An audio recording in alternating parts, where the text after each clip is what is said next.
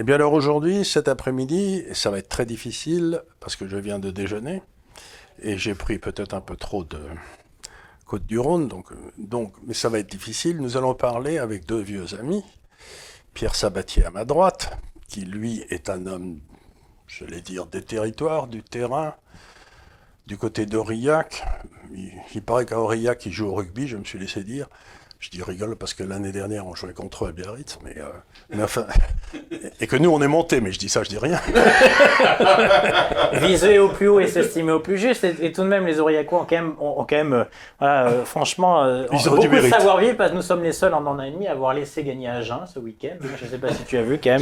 C'est quand- même bien, donc ça prouve que vous avez le sens du, du, du- Donc, homme de rugby, homme de terrain, économiste et qui s'intéresse beaucoup aux problèmes de la localité.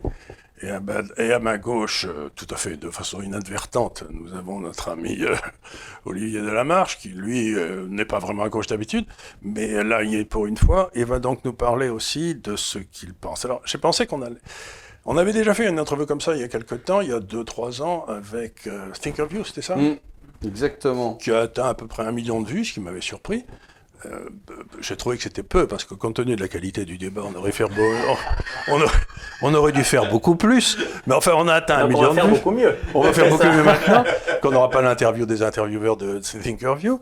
Mais donc, on va essayer de... Parce que on va parler tous les trois un petit peu en fonction de nos spécialités. Et je vais donc demander à ces deux messieurs, à ma droite et à ma gauche, d'abord, en tant qu'économiste, en tant que personne qui essaie de réfléchir à ce qui se passe dans le monde ou en France, sur quoi travaille-t-il en ce moment? Qu'est-ce qui vous... euh, sur quoi travaillez-vous? Qu'est-ce qui vous paraît important? Parce qu'il y a l'actualité, il y a la réalité. Donc l'actualité, c'est sur le truc, euh, c'est l'écume, et puis la réalité, c'est la marée. Et donc, je, je vais vous demander tous les deux, puis moi je dirai aussi un peu sur quoi je travaille. Pierre, il faut commencer par vous parce que vous êtes le plus jeune. Allez, c'est moi qui m'y colle. Alors, ce sur travaille. Alors, j'aime bien l'image, en fait, de faire la différence entre l'actualité et le fond, du- le fond des sujets. Et effectivement, euh, dans notre société, en fait, on ne fait parler que de l'écume des choses. Absolument. Et On finalement, on passe, et la plupart des débats, alors, je vais essayer de pas être trop long et pas faire de tunnel, donc il faudra pas hésiter à me couper. Mais euh, Ça, je sais faire. hein. Ouais, bah, c'est parfait, alors on va s'entendre. Euh, donc ce sur quoi on travaille aujourd'hui, c'est que hum, pour nous, la crise sanitaire que beaucoup voyaient comme en fait le changement d'un monde, pour nous ne fait que qu'accélérer un changement de monde qui a déjà débuté il y a bien longtemps.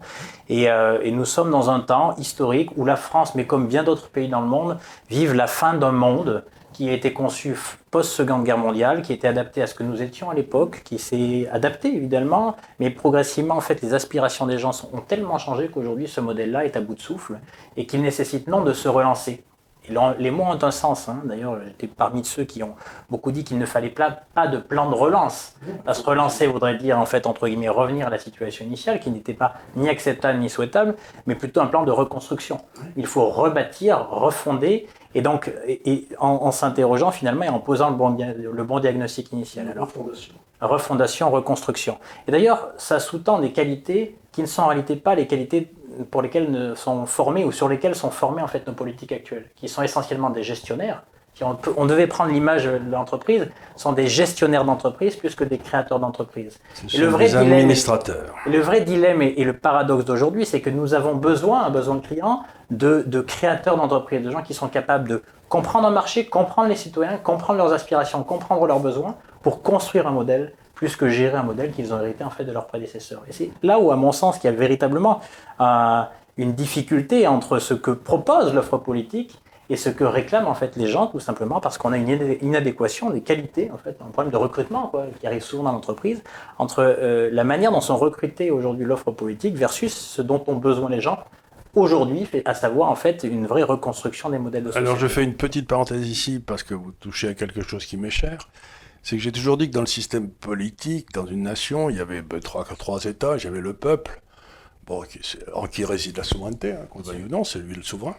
Au-dessus, vous avez les gens qui administrent l'État, ce qui est une notion compliquée parce que l'État moderne est très compliqué. Donc il faut des gens formés, avec une mémoire de cheval et qui n'ont pas de caractère. Et au-dessus, vous avez la fonction politique, qui est l'endroit où vous vous mettez en risque et vous risquez d'être foudroyé. Si, comme Pétain ou des gens comme ça qui ont été foudroyés d'excellentes... parce qu'ils s'étaient trompés ou qu'ils n'avaient pas... Bon. Donc, Et ce qui s'est passé depuis Giscard, c'est que la fonction administrative, la deuxième, a conquis la fonction politique et que nous n'avons plus de fonction politique en France. Mais c'est juste. Et, et, donc, nous avons des administrateurs qui aujourd'hui administrent dans le vide. Ce parce que la nature est hors du vide. Et d'une certaine manière, c'est le politique. C'est le politique qui, doit déterminer. En fait, évidemment. Voilà, c'est le politique qui doit donner des ordres oui. à l'administration en disant on fait ça. Et depuis euh, Giscard, on a l'administration qui dit aux politiques on ne peut faire que ça. C'est-à-dire qu'ils limitent le politique sans arrêt dans leur petite cour carrée de l'administration. Et donc il faut maintenant, la, la période qui revienne, c'est une période où il va falloir favoriser et le politique et les créateurs contre les gestionnaires. Exactement, et ça sous-tend en fait une, la nécessité d'une vision. Voilà. Le vrai sujet en fait du politique, c'est c'est de quoi, qu'est-ce qu'on, enfin, de quoi ont besoin les gens en réalité? Ils ont besoin en fait d'une vision, parce que c'est une vision du monde qui vient, et surtout en fait à une place dans laquelle, on, enfin, la place qu'on a envie d'occuper dans le monde qui vient. Pourquoi c'est absolument nécessaire dans un temps de reconstruction? C'est parce qu'en fait, grâce à cela, on peut donner du sens. Sens à travers la polysémie du mot sens, sens intellectuel, les gens ont besoin entre guillemets de comprendre. Aussi du sens où on va. Sens et sens à travers direction. C'est pour ça que la réalité, c'est que sans vision du monde et surtout sans assumer la place qu'on va avoir dans le monde qui vient, en fait, il n'y a pas de sens possible. Donc, il n'y a pas d'adhésion possible. Et ça explique, entre guillemets, à mon sens, la désaffection euh, extrêmement euh, vivace qu'on lit à travers toutes les élections et à travers tous les taux d'abstention. Et qui ne fait que s'aggraver. Et qui ne fait que s'aggraver parce que nous avons un besoin impérieux de reconstruction. C'est un peu le serpent qui se mord la queue. Face à l'obsolescence des modèles aujourd'hui qu'on avait conçus et par le quand passé, il n'y a pas de modèle, on va monter, et on va monter tous les intérêts catégoriels qui tout essayent, tous essayent de défendre leur, leur, leur petite rente dans un système qui se délite. Et ça, c'est un système à jeu de somme négative, et ça ne peut pas marcher, quoi. C'est effrayant. Mais il faut, il faut, faut deux choses. Faut du, faudrait du courage pour le faire. Or, Mais en principe, ils en manquent singulièrement. l'administrateur n'en a pas, le, le, le politique en Et a. puis vous avez, enfin, Autrefois, on avait, on a eu parfois on dans avait. l'histoire. Mais euh, euh, il faut du courage et puis il faut, euh, il faut, euh, euh, parce qu'il faut du courage pour prendre des décisions. Or, Oh, C'est horrible, on est dans un, affreux. on est dans un monde qui, euh, qui justement euh, fait tout pour ne pas prendre de décision ou au moins de la diluer pour ne pas être responsable. Et on voit ça à tous les niveaux, au niveau de la, gestion des entreprises, au niveau euh, de la gestion financière. Vous avez des comités de gestion. Vous n'avez pas aujourd'hui un gérant qui décide de faire quelque chose. Vous avez des comités de gestion avec des gens qui surtout décident de ne rien faire. La suprématie Ou, des euh, principes de précaution. Exactement. C'est la suprématie de l'indice. Exactement. L'indice sur le géant. Exactement. Et vous avez aujourd'hui ça dans toutes les catégories, en fait. Euh, euh, vous avez, euh, euh, moi, j'ai j'ai beaucoup dans la famille de, de- de médecins et qui me disent, euh, il y a des, des- des comités euh, qui se qui se réunissent une fois par semaine, surtout pour ne rien décider, parce que parce que décider, c'est prendre un risque. Et donc, euh, et, et donc dans toutes les dans toutes les corporations, dans toutes les dans tous les métiers, vous avez ce, ce phénomène qui est de ne euh, de, de, de préparer à chaque réunion la date de la réunion suivante, mais surtout de ne rien décider, parce que décider, c'est prendre un risque, c'est euh, être confronté à euh, euh, une mauvaise décision, À l'erreur ou quelquefois, à une oui. erreur, à un échec, C'est le chemin Et on- d'entrepreneur. hein. et on ne veut ouais. surtout on, pas. on apprend ce que disait euh, un grand homme. Il disait euh, Je ne peux pas perdre dans la vie parce que bien, ou bien je, re- je, me, je réussis, ou bien j'échoue, et si j'échoue, j'apprends. Et donc, je gagne toujours. Mais si on empêche les personnes d'échouer, on les empêche d'apprendre. Ah, Exactement. Alors du coup, ça me permet de rebondir sur aujourd'hui les travaux sur lesquels. Donc une fois qu'on a posé le diagnostic, à savoir qu'on n'a pas besoin entre guillemets de relancer, mais de reconstruire la question, c'est sur quoi on reconstruit? Et on reconstruit déjà sur les gens. Oui, Et comme, et- comme, et comme, euh, comme tu, tu l'évoques, en fait, la notion, en fait, plus que d'entrepreneuriat, parce qu'il ne faudrait pas donner l'image, ou en tout cas la fausse impression aux gens qu'il n'y a que l'entreprise ou l'entrepreneuriat qui peut nous sauver. Il est évident, mais au-delà de l'entrepreneuriat, avant l'entrepreneuriat, la prise d'initiative. Et c'est vrai que ça revient au discours qu'on vient d'évoquer. C'est-à-dire qu'il faut absolument, dans un- temps de reconstruction, qu'on favorise l'initiative. Donc, on se positionne en fait comme société qui va être facilitatrice de la prise d'initiative, évidemment dans l'entrepreneuriat, mais dans d'autres. On peut, on peut aussi entreprendre ou être, faire preuve d'initiative, Par exemple, dans l'associatif, dans tout ce qu'on veut. Créer des nouvelles écoles. Bien sûr. Euh, c'est un endroit où Dieu sait qu'on a besoin de talent. Et aujourd'hui, à force de tout bloquer dans l'éducation nationale, euh, on se retrouve avec un système éducatif qui est complètement nul, alors que c'est là où probablement on aura un avantage comparatif compte tenu de notre ancienne histoire de, de bons professeurs, d'universités, etc. Donc il me semble qu'il faut réapprendre aux Français que celui qui supprime le risque supprime la vie. C'est-à-dire qu'il n'y a plus de vie, il n'y a plus d'intérêt, on s'ennuie, on s'ennuie, et prendre sa retraite à 60 ans après avoir rien fait pendant 40, c'est quand même pas un objectif dans la vie, quoi. Et puis, comme voilà, tu l'évoques, en fait, l'échec, c'est du... l'objectif de beaucoup maintenant. Mais non, on les a, on leur a mis dans leur tête. Je Mais crois parce qu'on leur a mis dans la tête, Les gens mais sont parce malheureux. que parce qu'on les éduque les suis gens pas- sont malheureux. Moi, je Ah suis non, mais pas on est d'accord. négatif ou, pessimiste, en fait. Je suis très optimiste parce que, effectivement, j'ai la chance de vivre. J'ai une vie euh, entrepreneuriale où j'ai une entreprise à Paris, mais j'ai aussi deux entreprises, en fait, au, au plus profond de- du Puy-de-Dôme, au fond de l'Auvergne. de- Voilà. Je suis plus près de la SM que d'Aurillac, d'ailleurs, en termes linguistiques. Ce qui, là, mais même si je ne renie pas voilà, ma proximité avec Aurillac, le rugby dur, voilà, de, D'hommes d'hommes de fond. voilà, d'homme de fond. Voilà. On n'est pas sur Terre pour rigoler. Là, exactement. Mais, euh, mais non, non, je suis pas du tout pessimiste parce que pour vivre au milieu en fait des gens normaux, ils sont pleins d'ingéniosité et si on leur donne les moyens de prendre des initiatives, ils, le- ils les prennent. La réalité, c'est qu'aujourd'hui, on a un carcan qui immobilise. Et finalement, nous avons des sociétés, nous vivons presque dans des sociétés qui font des, qui construisent des hymnes à l'immobilité. Et en physique, l'absence de mouvement, c'est la mort. C'est un vélo qui s'arrête d'avancer, il tombe. Et en fait, c'est ça, le sujet. c'est comment en fait vous, vous faites suffisamment confiance dans l'intelligence populaire pour leur, pour euh, leur rendre en fait la possibilité de prendre des initiatives et de même finalement dessiner le monde dans lequel ils ont envie de vivre. Sauf que ça, ça veut dire une vraie révolution intellectuelle. C'est-à-dire arrêter de penser que euh, certains ou très- un, très- un tout petit monde sait, et du coup ils, sa- ils savent, et donc en fait derrière ça doit diffuser, tout le monde doit s'exécuter. En fait aujourd'hui on est en fait au bout de ce modèle-là en réalité, qui est un modèle concentrationnaire d'une certaine manière, concentrationnaire en termes de pensée, comme si en réalité la pensée du monde qui vient n'appartenait qu'à un tout petit nombre, la plupart du temps en fait euh, pas, très loin de ces murs. Ben oui, c'est tout à fait exact. Quand il y a mon téléphone qui fait du bruit, il va falloir que je l'éteigne. Mais euh, ce que vous dites me, euh, me, touche beaucoup. Je vais vous expliquer pourquoi. Parce que pour revenir à, la, à, une- à des idées politiques, parce qu'on parle de l'organisation de la cité, donc ce sont des idées politiques, qu'on le veuille ou non, euh, de- je suis un vieux marxiste, c'est-à-dire que l'infrastructure économique détermine la superstructure politique. Alors, au 19e, l'infrastructure économique, c'était l'organisation d'immenses pyramides avec au sommet le pouvoir de décision et les ordres qui tombaient du haut vers le bas comme ça. Et pour contrôler ces trusts et ces machins, on a créé, avec le temps, une espèce d'organisation pyramidale des États qui est complètement euh, aussi énorme.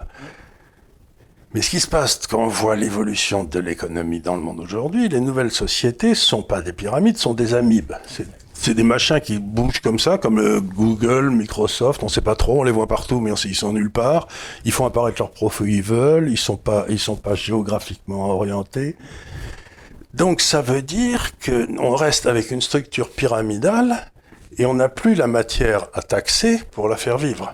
Il faut taxer la, structure euh, irrémédiable, mais qui se barre partout et qui ne réussit pas à coincer.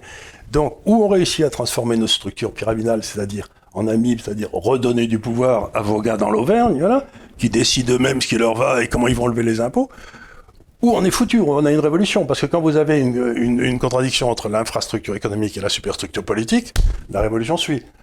Et c'est nous, on n'a jamais eu, on n'a jamais eu des, on de problèmes en France à faire ces transitions. Alors, par exemple, des pays comme les pays anglo-saxons, l'Angleterre, a plus de facilité parce qu'ils sont plus libres en dessous à bouger. Donc, je trouve ce que vous dites est intéressant parce que ça veut dire que cette, chose que vous réclamez, donc plus d'autonomie, plus de liberté, est aussi ce que l'économie réclame, ce que l'organisation de la société réclame, et ces gens-là sont les forces de la réaction. Au sommet, c'est les forces de la réaction. plus de responsabilité. Mais ça sous-tend quand même un phénomène qui est un phénomène dans lequel on a beaucoup. Les anglo-saxons, pour le coup, même si je suis. Je... On décrit évidemment beaucoup le modèle anglo-saxon qui a effectivement des défauts, mais a cet avantage qui, entre guillemets, il sait faire confiance à la base. Et donc, parce que quand on dit responsabilité, ça veut dire qu'il faut qu'intellectuellement, on soit capable d'imaginer que les gens sont en capacité de choisir des choses qui sont bonnes pour elles et, et de dessiner en fait un monde qui leur correspond, sans avoir en fait, il ne faut pas du coup déresponsabiliser les gens. Les gens, au contraire, en fait, il faut les responsabiliser. Et effectivement, pourquoi je suis optimiste, c'est parce qu'on quand on les responsabilise, quel que soit le niveau, en fait, les gens euh, euh, sont à la hauteur. Sauf qu'aujourd'hui, on il y a des toujours des gens qui sortent. Bien Vous sûr, savez jamais qui. bien sûr, mais On le sait quand pour revenir à une équipe de rugby, on sait jamais Et on met 15 mecs sur le terrain et puis une dizaine sur le banc, et vous vous rendez compte que, euh, très curieusement, il y en a deux ou trois qui sont pas très bons, mais quand ils sont sur le terrain, tous les autres sont bien meilleurs. C'est quand même un truc très curieux aussi, c'est cette capacité de, des gens de travailler ensemble. Commentaire. Euh, ouais, je, je, je mettrais un petit bémol sur les, sur les anglo-saxons et surtout sur les États-Unis aujourd'hui.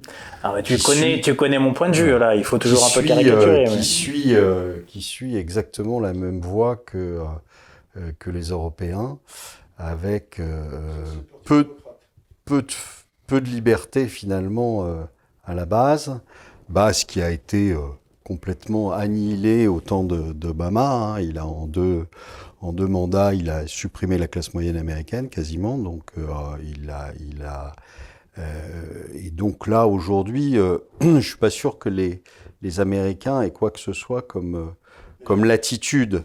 Je dis euh, pas ça, je dis simplement que dans l'histoire, ils on ont, va dire. ils, ont, ils ont réussi leur transition alors que nous, on les a toutes ratées. C'est vrai. Donc ça, on peut pas Euh, le nier. et ça, puis, euh, et puis aujourd'hui, euh, moi, je, je, alors, je, je- c'est peut-être, euh, c'est peut-être un, un, un petit, euh, un petit bémol de, de pessimisme, mais, euh, mais euh, j'ai l'impression, euh, en tout cas en France, euh, que, euh, euh, je dirais, la messe est dite, c'est-à-dire que malheureusement, euh, le système actuel fait tout pour euh, euh, euh, pour contrôler les choses. Et, et ça c'est pas uniquement d'ailleurs en France hein, c'est euh, un petit peu partout. On est on est en train moi j'avais écrit euh, il y a quelques il y a quelques années euh, que on était en route vers une soviétisation de l'économie. C'est pour ça que quand on quand on n'arrête pas de me parler de la toxicité du du néolibéralisme et du capitalisme, ça me fait, euh, ça me fait hurler parce que je vois pas, je vois pas le capitalisme euh,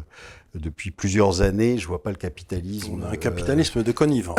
oui, enfin, on a surtout, euh, on a surtout Un l'Union soviétique on a surtout comme. un euh, capitalisme de crapule. euh, on a surtout l'Union soviétique avec quelques oligarques, l'État qui s'accapare les moyens de production, qui paye le, le- les, Oui, les mais ça, c'est ménages, diagnostic. qui, euh, Mais je- ce que dit et Pierre, puis c'est qui c'est la soviétise les esprits aussi. Hein, Soviétisé euh, d'ailleurs. l'esprit, mais quand même, dès que l'Union soviétique a sauté, on a vu revenir un monde à- qui a été dur. Euh, en Pologne, en Hongrie, on a vu des oligarques sortir, des entrepreneurs recréés. Donc, euh, je crois que la nature humaine est contrainte par ces salopards qui nous gouvernent aujourd'hui.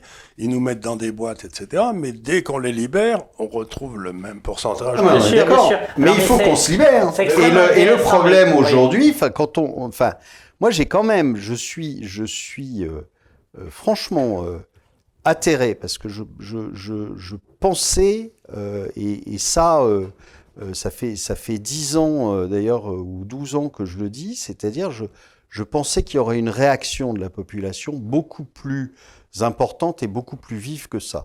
J'ai pensé au moment de, de la crise grecque que les Grecs allaient réellement se, se rebeller. J'ai pensé après à plusieurs fois que on allait avoir euh, réellement une, une, une, une rébellion de la population. en Mais il y a eu les gilets jaunes qui étaient. Oui, mais, mais, mais toujours, enfin, toujours pas, enfin, jamais efficace en fait. On s'aperçoit que, Mais les jacqueries Euh, sont euh, jamais efficaces, jusqu'elles deviennent des révolutions. Eh oui, mais, mais, enfin, je- mais on y arrive personne n'y tient, personne n'y tient. Mais en fait, j'ai la même analyse que, que toi, c'est-à-dire, c'est de dire, en fait, ça se finira. Il, va falloir toucher le fond de la piscine pour, euh, pour remonter. Et donc, euh, le truc, c'est que euh, très probablement, ça ne peut aller que vers, que vers une révolution parce que parce que c'est le seul moyen de faire changer. C'est là où, entre guillemets, on peut, on peut, il y a la version optimiste, la version pessimiste, à savoir, est-ce que nous serons en capacité d'adapter notre modèle avant d'aller à la rupture? Ce qui est sûr, c'est que si nous n'arrivons pas à l'adapter dès aujourd'hui, nous irons à la rupture. Et donc, c'est une forme de chemin. Donc, en soi, on peut partager, en fait, déjà, un, sur le fait que ça serait arrivé plus tôt. L'histoire nous montre qu'effectivement, il faut beaucoup de temps. Il faut beaucoup de temps aussi, concrètement, pourquoi? Parce que les gens savent ce qu'ils ne veulent plus, mais tant qu'on n'a pas de proposition, de valeur réelle et explicite de ce qu'on pourrait avoir, c'est compliqué. Parce qu'on ne veut plus, mais pourquoi? Et aujourd'hui, ce qui est difficile, c'est que les gens sont tous d'accord pour dire qu'on n'en veut plus. Sauf qu'il n'y a pas de proposition de valeur qui soit suffisamment, on va dire, euh, complète, exhaustive, pour que les gens puissent adhérer. Donc on a essentiellement l'expression, entre guillemets, une certitude, c'est qu'on ne veut plus du modèle voilà, qu'on a construit jusque-là, euh, préempté par un tout petit nombre, trop d'administratifs peut-être, en tout cas pas assez de prise d'initiative, trop de privation de liberté, un capitalisme de connivence, etc. Mais il n'y a aujourd'hui pas de réelle proposition de valeur sur qu'est-ce qu'on fait pour reconstruire. Donc je pense que l'effet... Et ceux qui font des propositions sont traités, ben, euh, se font insulter, on dit qu'ils sont euh, d'extrême droite. Euh... Voire d'extrême gauche, à la limite, peu importe. Mais ce qui est sûr, c'est que systématiquement, lorsqu'on on propose autre chose, effectivement, souvent on est vilipendé. Ça, c'est le premier point. qui permet d'expliquer là, simplement le fait que le basculement ne soit, se soit pas encore fait. Parce qu'aujourd'hui, concrètement, si on fait l'état des lieux, il n'y a, pas cette Alors, vision, le basculement, c'est intéressant ce que vous dites, parce que nous, on travaille beaucoup sur, euh, ici, sur les mathématiques des catastrophes. Hein, c'est un truc qui est rigolo. Euh, ben, justement les cracks, euh, les avalanches, les, tremblements de terre, c'est les mathématiques des catastrophes.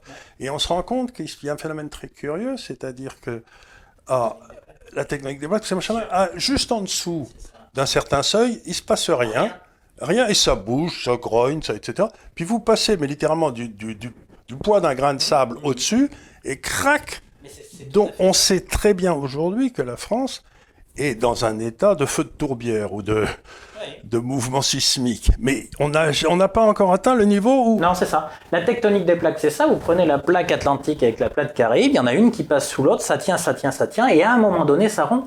Et alors l'image est très juste, parce qu'on revenons sur des sujets purement financiers et économiques, mais on reviendra après sur nos sujets. Mais finalement, la valeur d'une monnaie, qu'est-ce que c'est? On sait très bien comment ça se termine. La valeur d'un billet de banque, c'est quoi? C'est un contrat de confiance entre deux acteurs qui vont accepter de s'échanger en fait un billet et contre quoi on va livrer un plat, un service ou un bien de consommation. Et alors ce qui est terrible, c'est que c'est vraiment la notion de tectonique des plaques. Ça peut durer, on peut faire n'importe quoi pendant 10 ans. La valeur d'un billet de on continue d'avoir confiance et un jour, on ne peut pas l'intérêt, on ne sait pas quel est le grain de sable, et en fait on ne va pas dire ben, j'en veux pas un billet, j'en veux deux, j'en veux dix. Et en fait, c'est terminé. Donc là, la tectonique, et donc ça rompt. Et c'est vrai que c'est qui C'est une rupture, c'est-à-dire c'est pas l'économie, l'économie c'est pas linéaire. Non, non, non. Le système est complètement non linéaire. Et donc, ce qu'on sent tous au fond de nous-mêmes, c'est qu'on arrive quand même à une période de non-linéarité. Il va se passer quelque chose. Donc, soit on arrive à le gérer progressivement, soit en fait on le prendra en, pleine figure. Alors, deux, deux, remarques tout de même par rapport à ce qui a été évoqué, c'est que là où c'est vrai, on fait une erreur, à mon sens, méthodologique majeure, associée au principe de précaution associé au fait que les gens aussi sont, les preneurs de décision sont beaucoup trop généralistes. Le diable se cache dans les détails. Les bonnes intentions, c'est bien, tant mieux. Mais la réalité, c'est que lorsqu'on est loin, lorsqu'on comprend mal la pratique réelle des gens, on peut avoir de très bonnes intentions, mais en réalité, en fait, ce qu'on va faire est contre-productif et générer le mal. Mais tout ça pour dire que l'essentiel des lois qu'on fait depuis des années aujourd'hui, exactement pourquoi? Parce qu'en fait, on identifie une déviance en termes de comportement et qu'est-ce qu'on fait? Eh bien, cette déviance, parce que dans la vie, c'est comme ça, la nature, il y aura toujours 1, 2, 5% de tricheurs. Parce qu'il y a 1, 2, 5% de tricheurs, qu'est-ce qu'on fait? On change la règle du jeu pour tout le monde.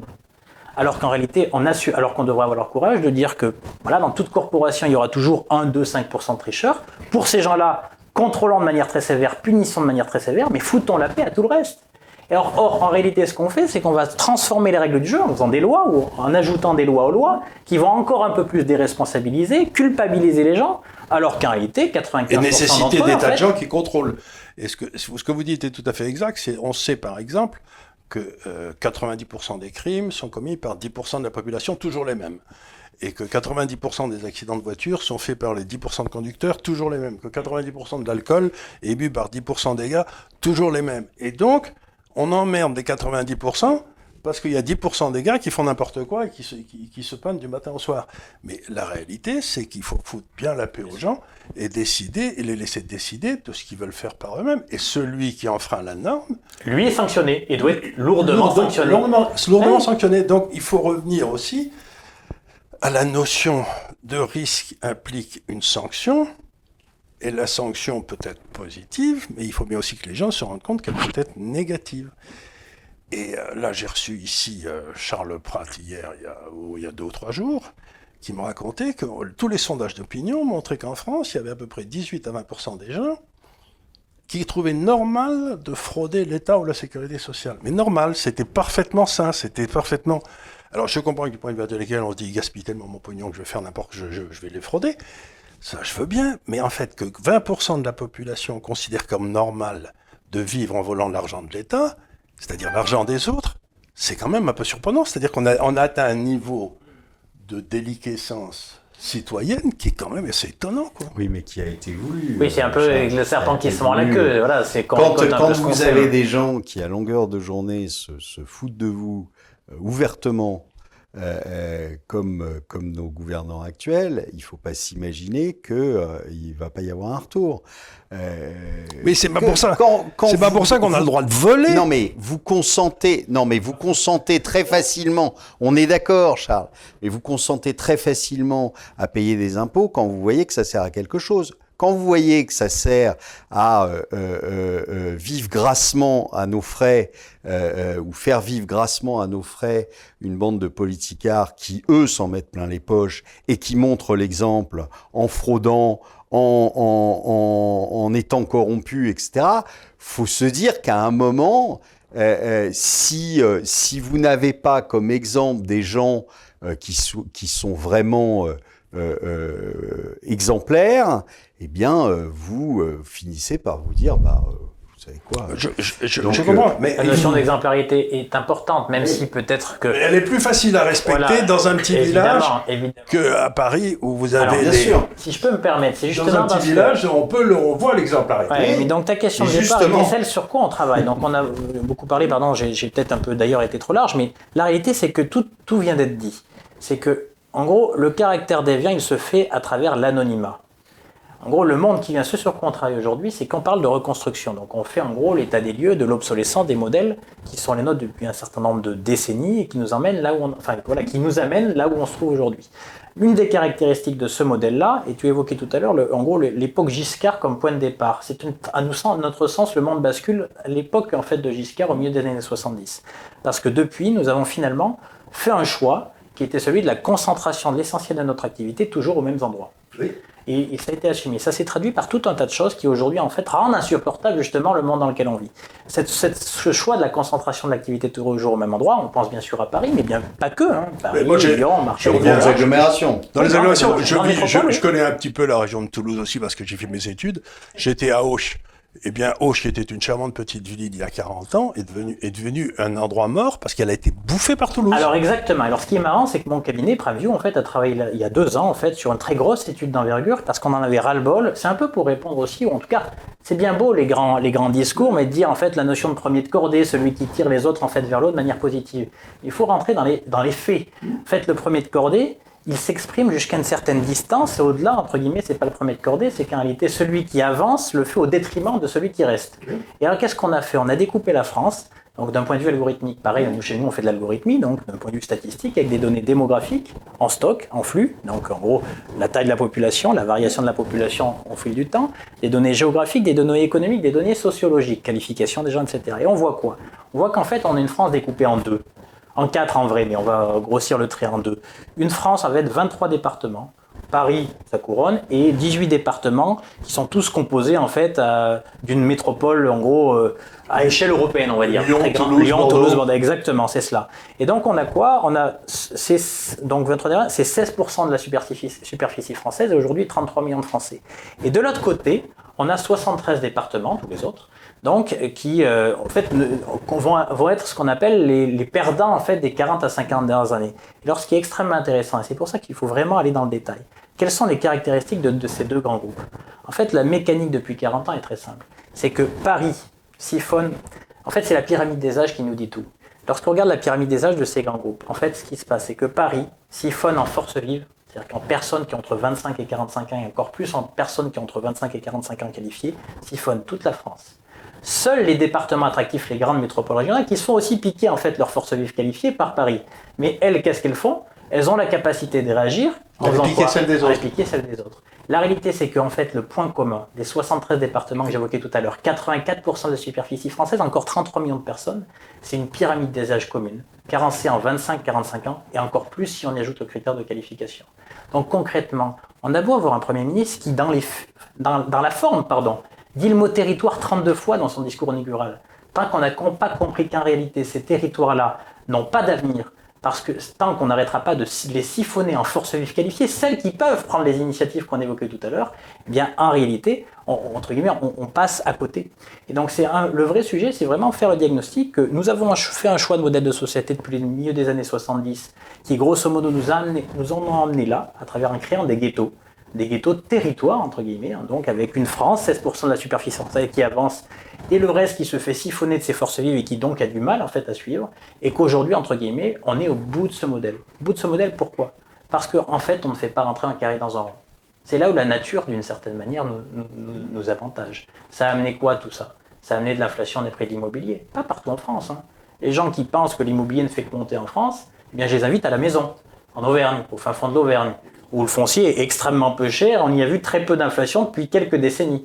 Donc en réalité, il se passe que, à force d'avoir créé l'activité aux mêmes endroits, on a entraîné les gens et les jeunes qui avaient besoin de boulot dans ces zones-là, on fait monter les prix d'immobilier, on augmente la distance entre le lieu de résidence principal et le lieu de travail, on crée des bagnoles, donc des embouteillages, etc. Et donc c'est intéressant quand... Alors tout ça pour dire que tout est lié. C'est-à-dire qu'à partir du moment où on, on comprend que L'un des problèmes de nos modèles de société, c'est en fait de ne pas avoir intégré dans son équation la dimension géographique. Il n'y a pas de territoire national qui puisse se projeter sans une bonne distribution de l'activité sur tout le territoire pour permettre justement à chacun des territoires d'y trouver des jeunes, des forces vives qualifiées, des seniors. Et eh bien concrètement, on finit par construire des ghettos qui ne se comprennent plus et surtout qui tout finit par exploser. Et donc la dimension, en fait, et sur les travaux qu'on mène aujourd'hui, c'est d'essayer de faire comprendre aux politiques actuelles que la vision du monde qu'on doit avoir demain, c'est en fait une activité mieux distribuée sur l'ensemble du territoire. Et pour ça, c'est assez simple, aussi curieux que ça paraisse. Il faut permettre une variabilité d'écoute, c'est-à-dire que je passe mon temps à expliquer aux gens qu'avoir le, le, même SMIC à Aurillac et à Paris, faut être quand même d'une débilité totale, parce qu'avec le SMIC à Aurillac, on vit gentiment, et avec le SMIC à Paris, euh, on, survit à peine. On, survit péniblement. Donc encore une fois, cette espèce de désir de tout homogénéiser amène dans la réalité à une rupture extraordinaire entre zones, parce qu'il y en a certaines qui n'ont aucun problème, aucun problème à payer les coûts de l'homogénéisation, et d'autres qui ne peuvent pas. Mais qui en meurent. Et, concrètement, c'est pour ça qu'on a industrialisé en fait le, départ des, en fait, des gamins qui avaient du talent dans tous ces territoires. Parce qu'à partir du moment où, en gros, qu'est-ce que peuvent nous apporter des territoires un peu moins concentrés? Eh il n'y a qu'une chose qu'ils peuvent apporter en réalité, si ce n'est leur cadre de vie, la nature, etc. Mais bon, passons outre cela. La réalité, c'est un avantage prix. Et la réalité, c'est ça, c'est qu'à partir du moment où, au milieu des années 70, on met le SMIC partout pour tout le monde, d'une bonne intention pour essayer de lutter contre la pauvreté dans ces territoires, on les a assassinés. Parce que 40 ans plus tard, quel intérêt pour une entreprise? Là, c'est intéressant quand on parlait de capitalisme, de connivence, j'adore ça. Parce que dans notre société, on, veut doter l'entreprise de tout, un tas de mots ou de qualités. Une entreprise, elle n'est ni morale ni immorale, elle est, morale. C'est une coquille qui n'a la moralité que de sa gouvernance. C'est un marteau. Un marteau peut pas être bon ou mauvais. Non, c'est une coquille. C'est une coquille qui a la moralité de sa gouvernance. Et qu'est-ce qui se passe? C'est qu'une entreprise, à partir du moment où elle n'a pas d'intérêt à aller s'installer en fait dans une zone, eh bien, elle va s'installer où? Eh bien, plus proche du centre de décision, plus proche en fait des zones où les infrastructures sont denses, etc., etc. Plus proche de là où la femme. Ou même à l'étranger où la femme du patron va aller à l'opéra, par exemple. mais bien sûr, infrastructure culturelle. Mais tu as raison. Tu as raison. Donc il y a tout ça. Donc bon, ça c'est la, c'est donc on est en train d'arriver à une période de rupture. Cette période de rupture devrait redistribuer les forces de production de façon plus homogène. Ce qui veut dire une rupture, c'est ce qu'on espère, mais sinon ça ne se passera pas. Donc à ce moment-là, ça veut dire qu'on a une rupture d'écoute. C'est-à-dire que toute cette espèce de carcan administratif qu'on nous a collé dessus, ben, on va être obligé de le faire sauter parce que c'est euh, la, nécessité, la nécessité fait loi, comme on disait autrefois. Alors maintenant, je vous ai demandé donc sur, sur, quoi vous travaillez. Je vais vous poser une deuxième question parce que moi, j'essaye de vous, de vous interroger dans le fond sur ce qui me, sur ce qui me tracasse moi. Mais c'est normal. une fois, une fois donc je vais vous demander un petit peu, ben, voyez, je vais vous le dire, qu'est-ce qui vous tracasse? À toi, qu'est-ce qui te tracasse? Moi, ce qui me tracasse, c'est. Euh, Mais presque, presque, je veux dire, au niveau philosophique. Qu'est-ce qui va Ce qui me tracasse, c'est que euh, je vois. Euh, alors, ça, ça, va reprendre un peu l'idée de Pierre, c'est que. c'est qu'on n'est pas dans, on n'est pas dans une crise. On est, on est vraiment dans un changement de modèle et ça, ça une pré-crise. Ça, ça, fait 15, 15, ans que j'en parle, mais, mais en fait, le, principe de la crise, c'est que euh, une fois qu'elle est terminée, vous, repartez dans le modèle initial, vous repartez dans, le couloir initial. Euh, quand c'est un changement de modèle, c'est un nouveau couloir. Hein, donc, euh, et, pour l'instant, le, nouveau couloir, ou en tout cas ce qui pourrait se dessiner, euh, me paraît pas le bon. C'est-à-dire que j'ai l'impression qu'on est dirigé par des gens qui sont absolument totalement incompétents euh, et qui euh, sont bien plus préoccupés par leur réélection que par autre chose, et qui euh, euh aujourd'hui sont... Je ne suis pas certain qu'ils cherchent la réélection. Parce enfin, ou la réélection, ou en tout cas leur travail. Quoi, non, je, pour moi, ils sont... Ils, leur carrière. Voilà, ils sont plutôt... Parce que tous ne sont pas élus, et les plus dangereux, c'est ceux qui ne sont pas élus. Oui. Parce que ceux-là, ils prennent vraiment aucun risque. Donc l'espèce de, de, classe en dessous, là, qui est tous les gars. Donc pour moi, ces gars-là cherchent la stabilité oui, de, leur, de, leur, de, leur boulot. De leur boulot. De leur, leur carrière. Et comme, comme, comme l'a très bien dit Pierre, c'est un endroit, quand tu cherches la stabilité, la stabilité, c'est la mort. Donc, et donc on se retrouve avec toute une série de... De morts vivants. De morts vivants.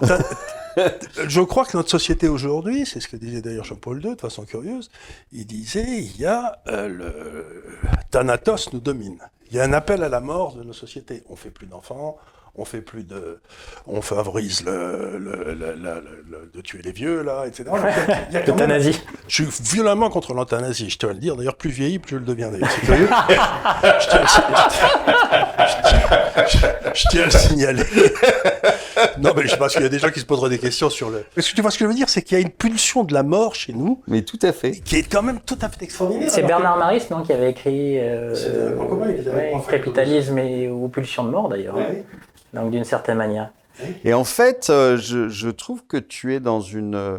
Euh, on est dans, dans une pulsion de mort. Euh, oui, tu es, dans une, es dans une fin de civilisation, c'est-à-dire on le voit à tout, à tout niveau. Euh, et, et, et, malheureusement, j'ai peur que j'ai peur qu'on ait dépassé, euh, alors, et pas qu'économiquement, et pas que financièrement, mais j'ai peur qu'on ait dépassé le point de non-retour. Et qu'aujourd'hui, il faille réellement se taper le mur pour, euh, euh pour réellement Donc, changer thèse, les choses, changer la... La thèse d'Olivier, c'est que nous, euh, y a, y a, on peut pas retourner, on veut dire, des aménagements sont pas suffisants, c'est qu'il faut qu'il y ait, euh, bah, il y ait un changement complet parce que là aujourd'hui, tu, tu, tu, regardes ce qui s'est passé les 20 dernières années. Euh, euh, on, est, on est euh, sur un, un, un, un ralentissement de la croissance potentielle pour des raisons démographiques, pour des raisons de vieillissement de la population, pour des raisons de manque de progrès technologique, etc. Enfin bon, il y a, y, a, y a, tout un tas de choses qui sont qui sont des données, je dirais, structurelles et... et, et, et, et moi, je, je, je m'élève un peu en faux, ça, je dirais le dire là-dessus, parce que moi, je fais des relations très fortes dans tous mes travaux entre plus le poids de l'État dans l'économie augmente, moins l'économie croît.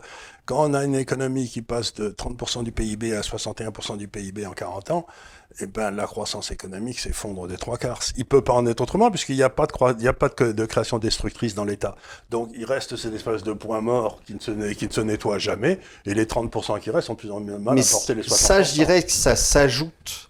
Ça s'ajoute. Il y a des pays comme la, tu vas en Suisse, si tu veux, ben en Suisse, ils ont le poids de l'État est resté à 30% début 1971.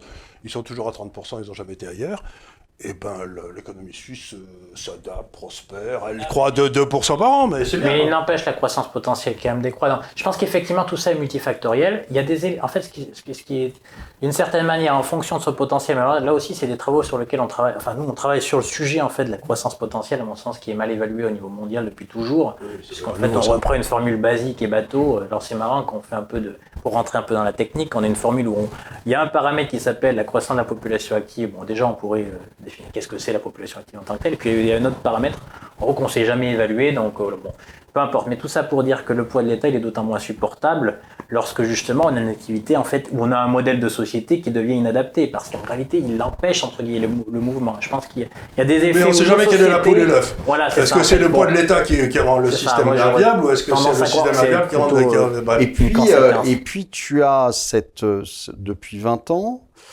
en fait, on a remplacé parce que le, le en effet euh, on commence à se poser des questions sur les, sur les ressources énergétiques euh, depuis, euh, depuis quelques années. Euh, et, en fait, on a essayé, et ça je pense que c'est très...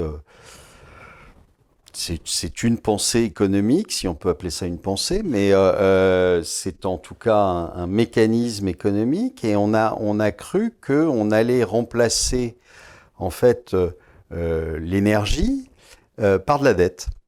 Et donc on s'est mis à faire tourner la planche à billets. On s'est dit, ben, si on fournit de la monnaie, ça va fournir de l'activité. Et c'est ça qui est, assez... La assez... erreur, erreur de l'économie. C'est vrai ça. C'est assez incroyable en fait. C'est incroyable. C'est-à-dire, c'est-à-dire prendre complètement à l'envers les choses. C'est-à-dire, c'est pas l'activité, c'est pas les monnaie. transactions qui créent la monnaie c'est la monnaie qui va créer des transactions. Ça s'appelle le keynésianisme. Oui, mais c'est extraordinaire. Stupéfiant. Et, et c'est stupéfiant parce que aujourd'hui, c'est bien ancré dans la tête de, de, centaines d'économistes, enfin soi-disant économistes, qui, euh, qui ont l'impression que l'essence, c'est la monnaie. Donc il suffit d'en créer et finalement, on va avoir de la croissance. Ben oui, mais non. On on fait pas boire un âne qui n'a pas soif. Deux, réactions par rapport à ça. Premièrement, je crois que aujourd'hui que tu parlais en fait d'une corporation, corporation des économistes, mais ils sont frappés par les mêmes mots. Le problème, c'est que ce domaine-là, entre guillemets, continue entre guillemets, de se réclamer de gens qui ont été des penseurs de l'économie, qu'on aime ou qu'on n'aime pas, il y a un siècle. Il y a, il y a... Ce qui est terrible, c'est qu'en réalité, la pensée économique s'est arrêtée de penser. En fait, elle ne sait que se réclamer, elle est en gestionnaire, en gestionnaire de gens qui ont pensé au préalable. Sauf que, reprenons un peu de, de distance. À l'époque, celui Keynes ou un autre, ou un autre, hein, ou son opposant, ont fait preuve d'impertinence, ont été capables en fait de dire, entre guillemets, moi je pense comme si ou je pense comme ça, c'est-à-dire je construis un système de pensée. Mais en fait, ça fait un siècle que dans ce domaine-là, on ne fait que répéter des choses qui ont été pensées il y a un siècle. Alors évidemment, il faut avoir un profond respect du passé pour se projeter, mais entre guillemets, c'est quand même, c'est quand même le signe d'une corporation qui a arrêté de travailler, c'est-à-dire qui en gros ne, qui devient entre guillemets un rentier de, de, de, de penseurs passés c'est quand même terrible alors qu'on a besoin en fait aujourd'hui de reconstruire. Bah, il faut reconstruire évidemment sur des bases, sur des fondations historiques, mais aussi en fait avoir l'impertinence d'imaginer le monde tel qu'on a envie qu'il soit.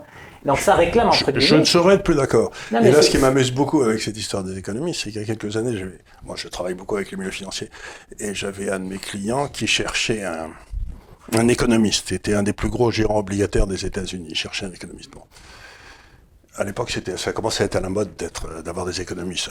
Ils n'en avaient pas eu pendant jusque-là.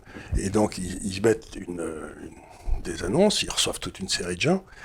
Et ils n'ont trouvé personne parce que tous les gars qui arrivaient, qui arrivaient du Fed, qui arrivaient de PhD, des diplômes comme ça, l'une des, l'une des demandes de, du poste, c'était qu'ils devaient gérer un portefeuille obligataire, c'est-à-dire sur l'évolution des taux, en fonction de leurs idées. Et ben, il n'y en a pas un qui a accepté.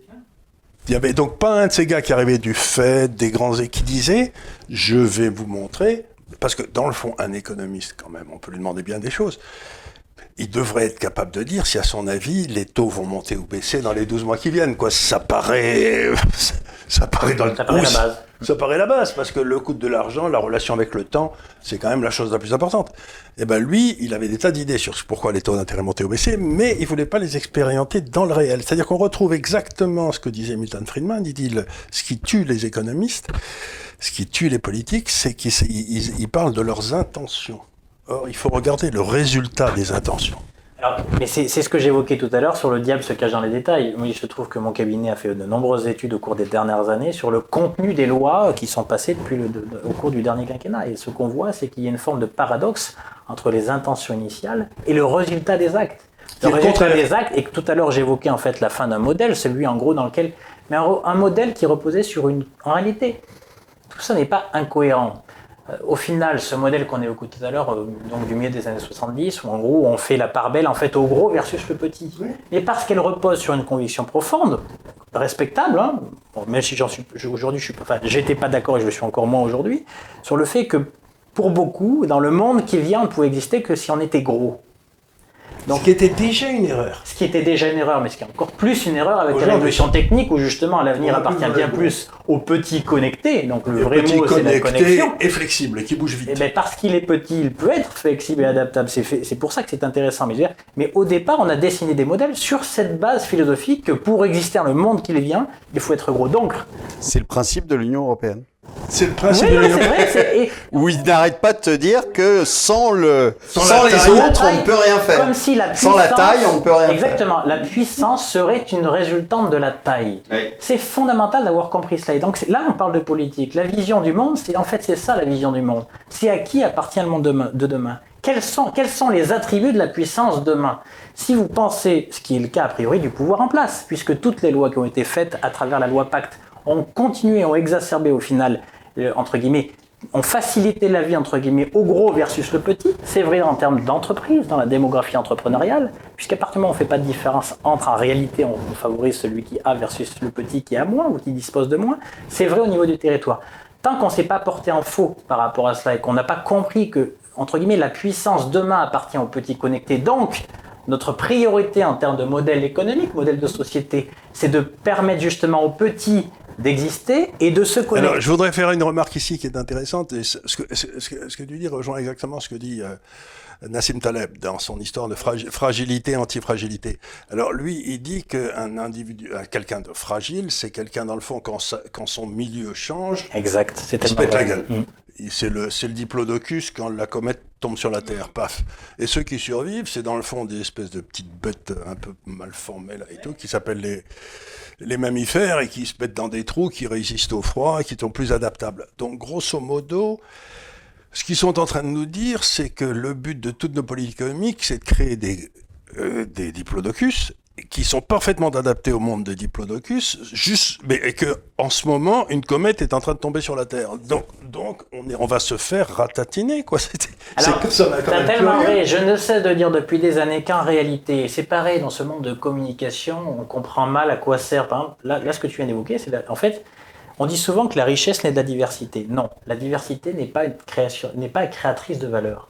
La diversité, c'est une assurance. Je suis ingénieur agronome de formation initiale, je viens du monde vivant. C'est ce que tu viens d'évoquer.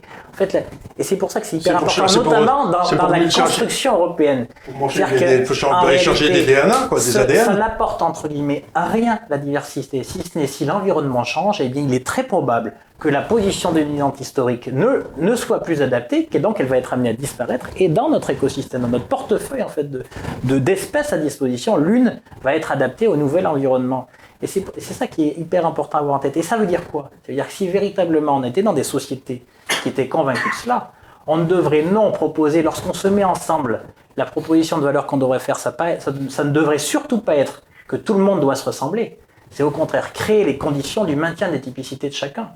Parce que c'est les typicités de chacun qui feront que des régions, des États, peu importe. Mais c'est pour ça qu'il y a une C'est pour ça que confusion l'Europe a été un immense succès parce que on, changeait de culture, de civilisation, de, gé- de génotype, etc. tous les 10 kilo- tous les Bien 40 sûr. kilomètres. C'est une confédération finalement. Et finalement, il y avait des gens qui étaient différents partout, alors qu'on peut, on pouvait faire euh, 5000 km en Asie, on avait les mêmes, les mêmes populations, les mêmes gens. Donc, ce que je veux dire par là, c'est que le succès de l'Europe vient de son extraordinaire diversité. Et ils ont tout fait pour en faire un lit de Procust où tout le monde est pareil. C'est d'une imbécilité, mais c'est... Mais c'est un peu, c'est un peu malheureusement les traits de caractère de même nos marchés financiers. C'est le poids de la norme. Parce qu'en réalité, la, seule proposition de valeur quand on, on se met ensemble, c'est que tout le monde converge vers le même point. Or, en réalité, c'est terriblement contre-productif. Ça peut être productif à très court terme, à environnement constant, ok, sauf que la vie n'est pas à périmètre constant. C'est-à-dire que le monde et l'histoire nous montrent que les paramètres de location sont toujours en train de changer.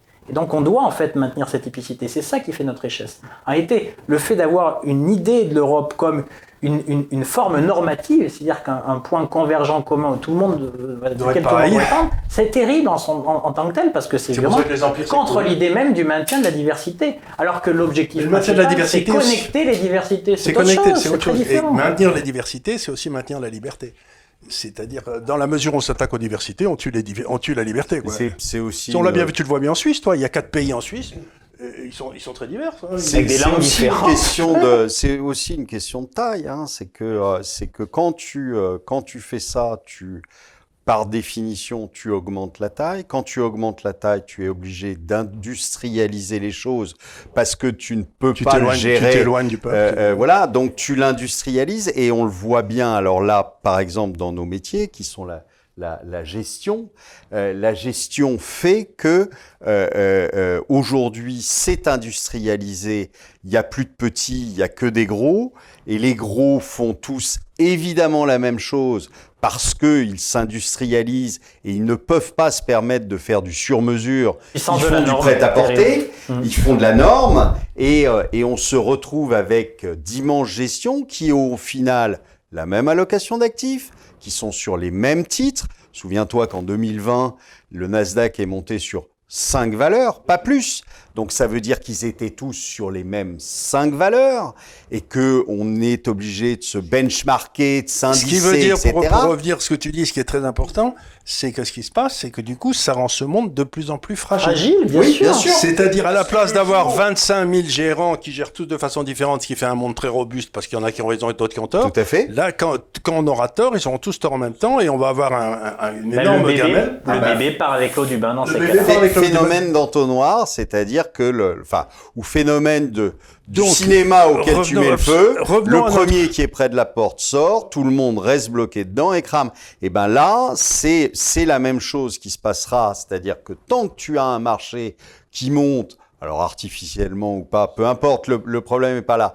Mais tant que le marché monte, tout se passe bien. Le jour où le marché se retourne, tout le monde est sur les mêmes titres. Et là, c'est la catastrophe parce que personne ne peut sortir. Oui, c'est tout à fait exact. Alors, ayant donc décrit un monde qui, dans le fond, est en train, de, on est, on est de plus en plus de dinosaures et on et on rend le sort des mammifères de plus en plus difficile. euh, bon, maintenant, nous rentrons dans une période politique en France, et donc, si je peux me permettre, je dirais que le prochain homme politique devrait être l'homme du déclin de l'État en France.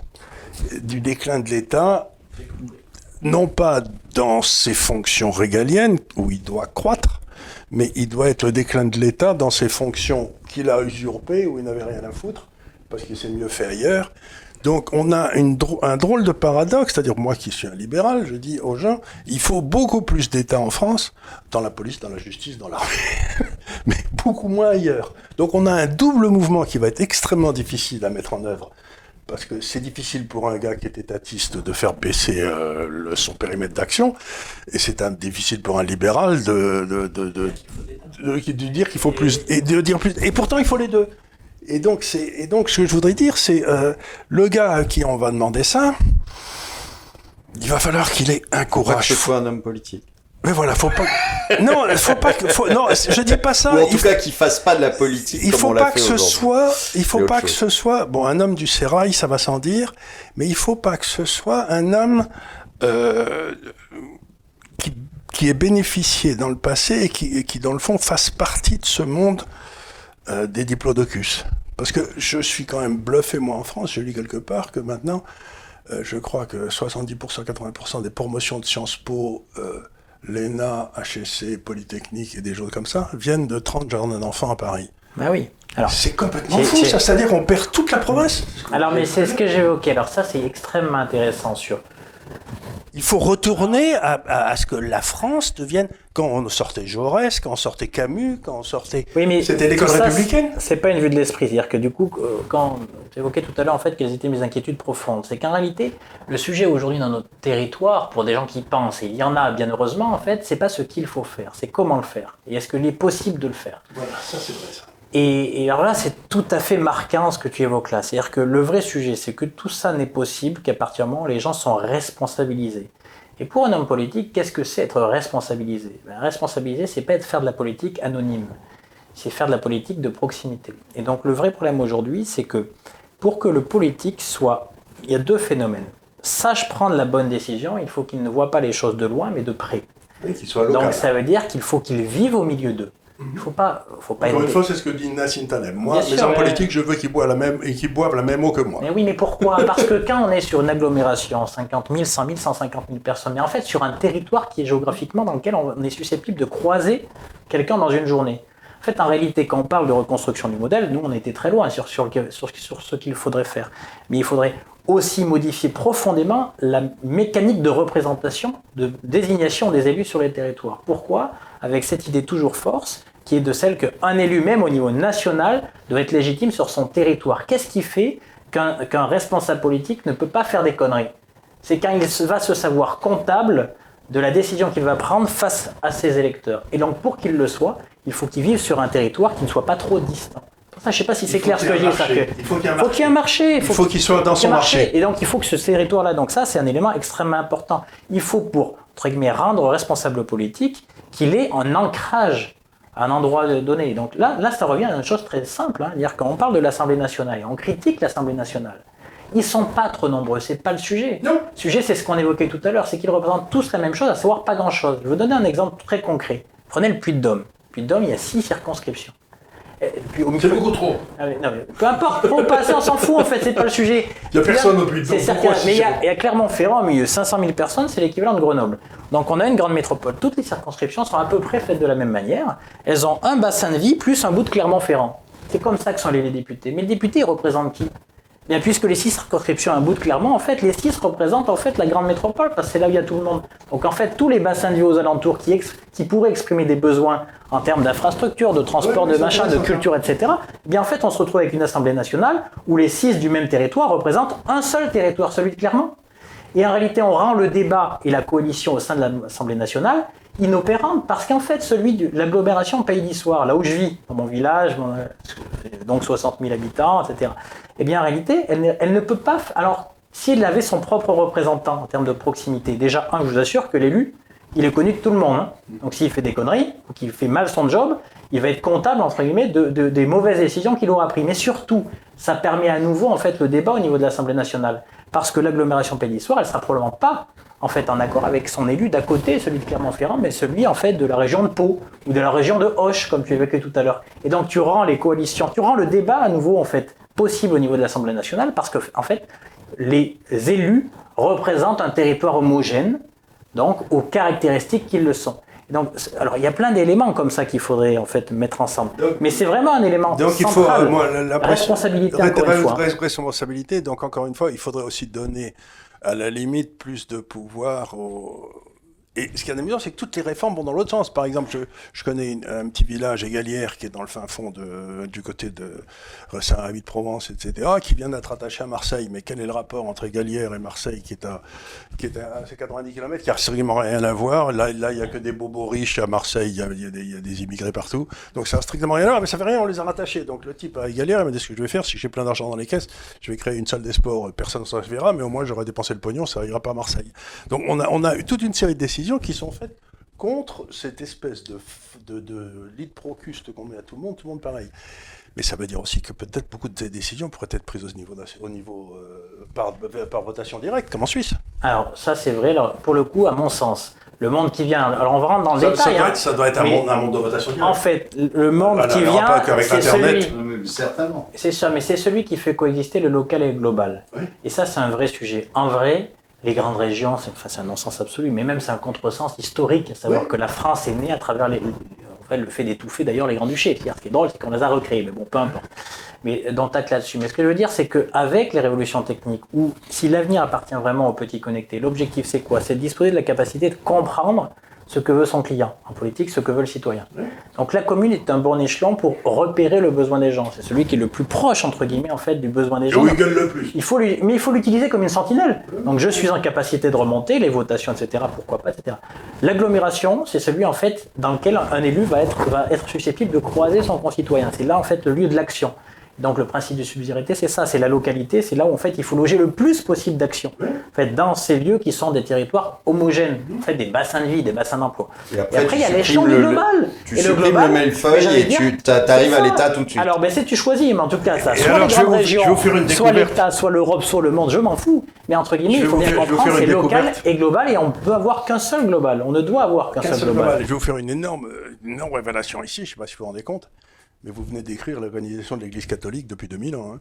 C'est exactement comme ça que l'Église catholique a toujours été organisée. La paroisse, l'évêché, le cardinal, le primat, et puis ensuite, si ça marche pas, on va faire un tour à Rome pour discuter de ce qui n'est pas décidé. Donc, cette histoire de subsidiarité qui était au cœur de l'Europe, c'était l'idée des pères fondateurs de l'Europe, de Gasperi, de Jean, euh, Jean, mais de Robert Schuman, de d'Adenauer, c'était cette idée de la subsidiarité, c'est-à-dire où on se décidait de ce qu'on pouvait faire, là où on le pouvait le faire, et puis ensuite on le passait, ce qu'on pouvait pas faire, on le passait à l'échelon suivant, et c'était comme ça. On ne ça marchait. remonte que ce qu'on ne peut pas faire individuellement, et pas l'inverse en fait, c'est ça. Et ce qu'ils ont fait, c'est drame. depuis, depuis la, la réunification d'Allemagne, il y a eu un coup d'État en Europe, on a fait exactement l'inverse, on a décidé de tout décider au sommet, Et on redescend. et on redescend. C'est-à-dire qu'on a recréé l'Empire romain, et donc, Et donc, ça et donc les revenir à ce que tu disais, c'est-à-dire l'État ne s'occupe que du régalien, point barre.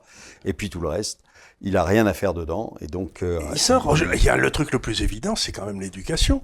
Moi, il me semble que les gens devraient être capables de s'occuper de l'éducation de leurs enfants euh, à l'échelle locale, quoi. Choisir le bon professeur, c'est ce qu'ils font en Suisse, non? Ils sont pas tous mal éduqués. Et donc, il me semble que quand même. ça marche on- pas mal. Ça marche pas mal. Et, et par exemple, je me suis laissé dire que dans certains cantons en Suisse, je sais pas si c'est vrai, mais les, la population vote, votait sur le salaire des professeurs. Alors, ça, je- euh, c'est possible, c'est possible. Mais, mais, Mais ça- ça, ça, ça, ça maintient les ce professeurs. dans que disent les détracteurs, c'est qu'ils votent sur euh, tout et n'importe quoi, mais en fait, ils votent sur euh, sur beaucoup de choses. Enfin, je veux dire, récemment, on a quand même, on a, ils ont quand même uniformisé l'impôt sur les sociétés à 13,90 dans tout le pays, alors qu'avant c'était canton par canton. Donc, résultat, il y avait des boîtes aux lettres qui fleurissaient à Zoug parce Oui, que c'était zéro, euh, et puis euh, euh, À Zurich, moins. qui se bon, euh, euh, donc ils avaient des, taux d'imposition complètement disparates. Ils ont quand même voté pour le fait qu'il y ait 13,90 partout de, de, de, de d'IS. Alors euh, euh, maintenant, ça, me fait rire quand euh, euh, ils mettent un taux d'imposition minimal à 15% partout dans le monde. Euh, mais euh, mais euh, c'est, rigolo. Mais euh, et, et ces gens-là euh, vivent bien. Que je sache, il y a des autoroutes, il y a des hôpitaux, il y a euh, en Suisse Des universités. et euh, des- universités et ça marche pas si mal que ça. Donc euh, à la preuve que on peut faire quelque chose et c'est pas parce que il y a euh, 6 millions de, de, de Suisses versus 67 millions de, de Français qu'on peut pas le faire en France et qu'on Non, ça c'est une pas- mauvaise raison, ça. Mais oui, Le truc que j'entends partout, les Suisses ne sont pas des Français, euh, ça me fait une belle jambe. Les, les Bretons sont pas Bah des non, Corses. et ou les- des euh, Auvergnats, non mais exactement, chacun a sa propre typicité, mais Donc l'idée, l'idée de, il faut, les Suisses sont tous pareils. Il suffit, celui qui a été en Non, Suisse, non, il se rend bien compte que c'est pas les vrai. choses encore une fois de loin. La Suisse italienne, la Suisse allemande et la, Et la Suisse, Suisse française, ça se passe par- ça ça n'a rien à voir. hein. J'en reviens du coup, entre guillemets, quand même à l'idée de base, c'est que la révolution qu'on doit faire, elle est d'abord intellectuelle. Qu'on s'assoit en fait sous forme référendaire, à savoir avec des, des référendums locaux, ou à travers une représentation de plus grande proximité, parce que l'un va un peu avec l'autre, ça pourrait ressembler en fait, peu importe. Mais ça sous-tend quoi? Ça sous-tend que par défaut, ça sous-tend deux choses. C'est qu'en fait, c'est la nature, et moi j'en veux pas aux gens en fait. Mais quand on fait toute la politique du centre de Paris, c'est là où est ma boîte, j'ai pas de souci, j'ai un pied dedans tout le temps en fait, et je suis du donc voilà. Donc, euh, mais quand on est dans sa tour pour décider, pour décider en fait auprès de, tout, le monde, on finit en fait par voir les choses de loin et, et à homogénéiser tout le monde, comme vous l'évoquez. En fait, les gens voient la, connaissant pas la Suisse, ils voient la Suisse comme un tout homogène, alors qu'il y a de l'hétérogénéité dedans, et en fait, et du coup avec des, des conditions d'expression. mais il gouverne pour une espèce d'individu théorique qui existe. qui n'existe pas. L'homme moyen n'existe pas. L'homme moyen, l'homo economicus, des trucs comme ça, ça n'existe pas. Pas, chacun est différent. Chacun, ce que dire, chacun est que- responsable. Et ça nous a entraîné à avoir en fait des décideurs qui aussi intellectuellement sont marqués par cette idée triste que par défaut euh, les gens sont tricheurs Oui. et par défaut euh, les gens sont incapables. Et c'est ça la révolution intellectuelle qu'il faut mener. C'est que, nos dirigeants doivent être convaincus que le tricheur existe. Bien sûr, c'est ça le ferment de la confiance. C'est qu'aujourd'hui nous sommes dans des sociétés de défiance et nos lois en réalité l'expriment. Et je vous assure, en fait, c'est des, c'est des sujets très concrets que j'ai en tête, voilà, qui sont, euh, peu importe là où on les a entendus, que ce soit à travers la, la sphère politique ou administrative, mais le sujet, il est là, la révolution intellectuelle, elle est là, c'est de dire que par défaut, non, les- la, la majorité n'est pas tricheur, ne triche pas forcément. Par contre, il y a des tricheurs, donc il faut les sanctionner. Et il faut que la sanction soit réfléchie pour que plus jamais, entre guillemets, la personne qui est trichée ait envie, en fait, de retricher. Voilà, ou, en fait, sous forme d'exemple. Donc, la notion même, en fait, de la sanction doit être travaillée. Ça, c'est vraiment un sujet d'État, pour le coup. Mais donc, pas, en fait, sanctionner tout le monde, alors qu'en fait, on n'a qu'une toute petite partie. Et par défaut, arrêter de croire que les gens sont incapables. Parce que moi, je vous le dis de manière tout à fait honnête. Je, je, je, je, je, je, suis resté passer ma vie en fait à Paris. Ça fait 5 ans. Je suis revenu dans la, je vis dans la maison dans laquelle je suis né, dans laquelle, voilà, dans le village dans lequel ma mère est née, ma grand-mère est née, etc. Donc, dans mon fief familial, 450 habitants au fin fond de l'Auvergne. Mais depuis 5 ans où je me suis réinstallé, je lis et c'est pour ça que je ne peux pas m'empêcher d'être optimiste. Sauf à avoir en fait un carcan au-dessus qui est complètement sourd et aveugle. C'est ça qu'il faut faire sauter. Mais ce que je lis, c'est quand même une population euh, en qui on peut avoir confiance car elle est ingénieuse. Elle n'est peut-être pas ingénieure, mais elle est ingénieuse. Et si on les dote des capacités, c'est-à-dire qu'on arrête de leur siphonner tout leur talent. Hein, c'est ce que j'ai vécu tout à l'heure. Et qu'on leur redonne un petit peu en fait d'élan, en les connectant, en leur permettant d'être connectés, en faisant de la fiscalité peut-être plus favorable à travers soit le coût du travail, hein, soit etc. Eh bien, ces gens-là s'en sortiront. Arrêtons d'essayer entre guillemets de les considérer comme des boulets. Mais... Il y a aussi autre chose qu'il faut faire qui m'agace beaucoup, c'est quand j'étais jeune, il y avait dans le Sud-Ouest la banque Courtois, la banque Chex, etc. Donc l'épargne locale était prise par des gens locaux, gérée par des gens locaux qui allaient jouer au golf avec les entrepreneurs ou au tennis, et donc il y avait une relation de confiance et la banque faisait partie du système. Aujourd'hui, il y a quatre grandes banques qui couvrent tout le territoire. Toute l'épargne est siphonnée à Paris pour aller faire des conneries en bourse ou à Londres ou, je ne sais pas où. Et ça sert à rien. Donc il faut casser les banques et redonner et faire redescendre l'épargne vers les régions. C'est le système des banques cantonales en Suisse. Voilà, les banques cantonales s'occupent du canton et donc investissent dans le canton, connaissent le tissu industriel du canton. Et le connaissent. Euh, et payent les retraites du canton. Et tu as deux banques pourries en Suisse, c'est Crédit Suisse et UBS parce que elles ne sont pas régionales, sont mondiales, et donc font les mêmes bêtises que la Société Générale, qu'une BNP ou autre, et euh, euh, investissent sur des coups foireux euh, à l'autre bout du monde. Donc notre programme pour le prochain président, qui est assez simple, c'est faites votre boulot et faites confiance aux Français. Faites votre boulot d'État, et le reste du temps, c'est le vieux programme de Pompidou, vous savez, il y a longtemps, c'était mais cessez d'emmerder les Français. Et vous savez à qui il l'avait dit? Il l'avait dit à Chirac, qui était en train de publier des, des règlements, etc., et montrait ça fièrement à Pompidou, et Pompidou avait dit, mais c'était d'ailleurs un de vos pays, si j'ose dire. Exactement. Hum, c'est pas très loin. C'est pas très loin. ça a libéré en fait les Français de leur chaîne aujourd'hui pour qu'ils expriment tout leur potentiel et ils en ont plein. Mais encore une fois, pour ça, il faut leur faire confiance. le problème, c'est que, c'est que le, le, le la caste aujourd'hui qui, ça, la dirige euh, euh, et qui serait probablement incapable de faire autre chose que ce qu'ils font. Parce que je pense que dans une entreprise privée, ils ne tiendraient pas trois jours, enfin la plupart. Euh, euh, parce que dans une entreprise privée, il ne faut pas juste de la communication. Il faut aussi un Ça dépend de la taille de la boîte. Certaines entreprises se ressemblent quand même étrangement à des euh, administrations. Mais sinon, ils savent que le, le, la seule façon de se maintenir euh, et d'avoir une carrière et de, pouvoir euh, accéder à ce, genre de poste, euh, aujourd'hui, c'est de tenir les choses et surtout surtout ne rien changer.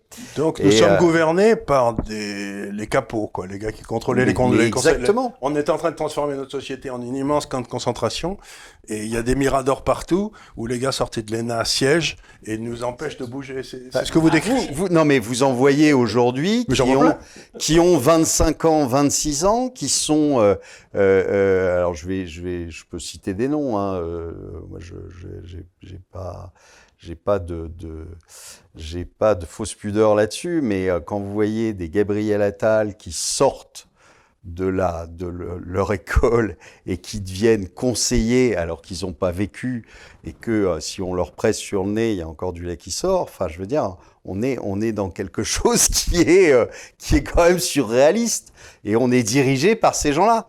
Donc, euh, et qui, qui, nous, qui nous donnent des ordres, qui, etc. Alors que attendez, c'est intéressant. On est adulte. on est intéressant parce que dans le fond, il y a, y a plusieurs dans la ce qu'on appelle la hiérarchie des normes hein, en, droit. Vous avez tout en haut la Constitution, puis ensuite il y a les lois, puis il y a les règlements et tout. Ce qui se passe depuis un petit moment, c'est que les gars qui pondent les règlements sont atteints d'un délire créatif et nous font chier à un point considérable. Et donc, ce qu'il faudrait contrôler, c'est la capacité de faire des règlements. Dire, mais vous, par exemple, à Bruxelles, qu'est-ce qui leur donne le droit de faire des règlements? Parce que ces règlements ont valeur de loi. Donc, ce qu'il faut, c'est quand même dire aux gens, je sais pas, euh, vous faites, vous avez pas le droit de faire de plus. euh, J'avais quelques années au, au Canada, ils avaient une, une initiative, que j'avais trouvé Oui. bien. Sur la réforme, là, au milieu des années 90, je sais ce que tu vas dire, je pense, Ils, étaient- etc. ils- ils avaient fait un truc qui était pas bête. Ils ont dit, bah écoutez, ce qu'on va faire, c'est que d'abord, euh, on va voter des lois périssables, c'est-à-dire si au bout de trois ans personne ne demande la reconduction de la loi, elle tombe. Ça c'est pas bête, hein. ce serait une bonne chose. Et la deuxième chose qu'ils avaient dit, c'est que si vous introduisez un nouveau règlement, vous devez en supprimer Supprime, deux anciens. ouais. Et ben ça, Nous, on ça aurait du c'était boulot, la loi hein. des réformes. C'est Mais ça. alors ça, euh, je dirais que ça revient en fait au sujet tout à l'heure. C'est quel est le rôle de l'État? L'État, mais ça c'est une, c'est une vraie conviction politique euh, d'organisation. C'est-à-dire qu'un État, c'est ce que tu évoquais tout à l'heure, en fait, le, fait tellement ce besoin paradoxal de plus d'État et moins d'État. Et plus d'État et moins d'État, plus d'État où, à savoir l'État, quel est son rôle? C'est fixer le cadre d'exercice dans lequel collectivement on est d'accord en fait pour vivre. Donc les règles du jeu, vérifier Le que terrain, personne n'en sort. Si quelqu'un en sort, je claque. On coupe le doigt. Bon, non, je plaisante, mais, Non, mais, mais entre guillemets, doigt, avec La main, allez, on ne sort pas, hasard. on ne sort pas entre guillemets du cadre, mais à l'intérieur, l'État justement disparaît pour justement laisser entre guillemets les acteurs faire. Et c'est ça en fait, c'est extrêmement, euh, on va dire, précis dans la nature du cadre et de et, et rigoureux dans le fait qu'en fait le cadre soit respecté, mais à l'intérieur libertaire. C'est en fait rigide à l'extérieur, libertaire en fait à l'intérieur. Et c'est ça le sujet. Ça c'est le premier point. Le deuxième point, juste, je reviens, rigide, rigide, mais, mais aussi mais pas désancré. dans Faut- le temps. C'est-à-dire que le, le problème, je crois, Oui, en oui. France, Ouais. c'est que on a on n'a pas de stabilité juridique. C'est-à-dire fiscal. que ça et ni fiscal, mais ça, ça change tous les six mois. Or, à partir du moment où ça change tous les six mois, tu ne peux rien projeter. Pour la bonne et simple raison que si tu fais ton business plan, tu vas savoir que dans six mois, ton business plan, il sera plus dans le même environnement. Et donc Oui, aujourd'hui, c'est très compliqué. Pour moi, c'est à l'intérieur Non, non, c'est pas que la fiscalité, hein. chose de- c'est c'est tout le juridique. C'est-à-dire qu'aujourd'hui, il change tous les six mois et quand tu n'as pas la permanence de ton de ton cadre juridique, si tu changes de cadre en plein milieu du jeu, ça peut pas marcher. Si si euh, euh, euh, dans un dans un match de rugby, euh, tu dis euh, ben euh, pour transformer l'essai, euh, bah, c'est pas de bol, c'était en, en dessous de la barre qu'il fallait que ça passe. Ça va plus. Enfin, tu vois, donc. Enfin, pour euh, certains, ça les aurait arrangés. Hein, voilà, pour oui, pour, pour, pour connais, euh, certains, ça pourrait, euh, ça pourrait être avec, utile. avec un coup de pied d'alouette, comme on dit. la fameuse voilà, malheureusement, euh, top sur le terrain de rugby. Là. Si tu veux avoir quelque chose de, de, de, de, euh, justement qui permet l'initiative, la stabilité etc., de la loi était il faut une. Mais la stabilité de la loi. stabilité du cadre, quand on pose un cadre, on le pose pas entre guillemets avec voilà avec Pour trois jours. beau- voilà beaucoup Trois de- jours. Et ça change pas dès qu'il y a un changement de, répu- de, de, de vote. Et alors juste pour revenir sur la notion de personne, je jugerai pas les gens parce qu'en réalité, je pense qu'ils sont, je vais être gentil, mais ils sont plus victimes qu'autre chose.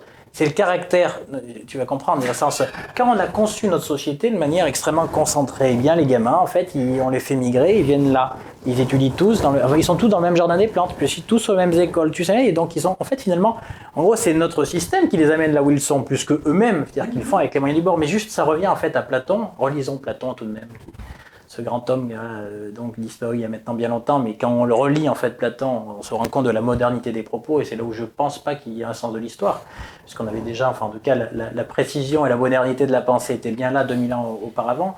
La notion, on parlait tout à l'heure de recrutement, mettre les bonnes personnes aux bons endroits. Je crois que la France a surtout un problème, c'est cette capacité à mettre les bonnes personnes aux bons endroits pour permettre aux gens de révéler leur potentiel. Et je crois que par contre dans la sphère politique, parce que c'était le sujet quand même initial, on, on se trompe quand en fait on, on- ne sélectionne les gens qu'à travers leur parcours de formation en, y oubli- en oubliant d'y ajouter leur parcours de vie. En fait, c'est deux choses, en fait, évidemment, et, et ça, c'est vraiment une problématique française, quand, voilà, 50 ou 60 ans plus tard, on continue de vous demander, en fait, quelle école on a fait, voilà, comme si, entre guillemets, ce qu'on avait fait il y a 40 ans déterminait, en fait, sa compétence, sa capacité 40 ans plus tard. C'est quand même pathétique. Bon, tout ça pour dire que, à mon sens, pour assumer cette responsa- responsabilité inouïe de fixer les règles du jeu dans lesquelles collectivement nous avons évolué, il n'est évidemment, en fait, il paraît en fait assez dérisoire de ne sélectionner les gens que sur la base de leur parcours de formation. Donc le vrai sujet, c'est qu'est-ce qu'il faut comme qualité, qu'est-ce qu'il faut comme parcours de formation, mais aussi parcours de vie en termes d'expérience pour Mais pouvoir c'est ce qu'on avait autrefois en France. à- Et donc Autrefois, ça, c'est un quand, vrai quand on de quand on était en guerre tout le temps, Euh, il y avait ceux qui se conduisaient bien dans les guerres, qu'on appelait des généraux, des choses comme ça. Et de temps en temps, ils arrivaient au pouvoir tout à fait par hasard, ou des, ou des maréchaux. Et c'était la façon qu'on disait, bon, celui-là, il a fait un bon parcours, puis en plus, il a fait la guerre, donc il est pas mal. Donc il y avait ça. Mais cette histoire de formation, c'est quand même un truc très intéressant, parce que la France est le seul pays au monde où vous asseyez dans un dîner en ville. Moi, j'ai 78 ans. Et puis, et puis je participe au même cercle. C'est pour ça que je dis ça. C'est vécu. 78 ans. Et puis bon, euh, je fais des trucs dans ma vie à droite et à gauche. Certains réussis où je me suis planté ailleurs. C'est pas ça la question. Et il y a toujours un type dans la table qui, au bout de deux minutes, me dit qu'il est sorti du corps des mines, quoi, ou, de, ou, ou, qu'il est, ou qu'il est, euh, qu'il a fait polytechnique quand il avait 20 ans. Mais le mec, il a 80 balais, quoi. J'aurais aimé savoir qu'il a fait entre 80 balais et, et, entre 20 ans et 80 ans. Mais c'est ça le sujet. Non, et donc, il y a une. Y a... Ce culte, entre guillemets, du, du diplôme fait que malheureusement, et c'est pour ça, c'est qu'en fait, en réalité, au final, la personne que tu évoquais, mais au final, c'est plutôt nous qui les choisissons mal. C'est-à-dire qu'on leur demande d'assumer une fonction qu'ils n'ont pas la capacité à assumer. C'est ce que disait. pas choisi. Euh... C'est pas non, non, mais veut dire le système, le système qu'on a bâti. Mais par exemple, moi, quand j'allais, j'ai des vieux liens avec la Suisse puisque mes premiers actionnaires dans ma première affaire étaient, étaient suisses.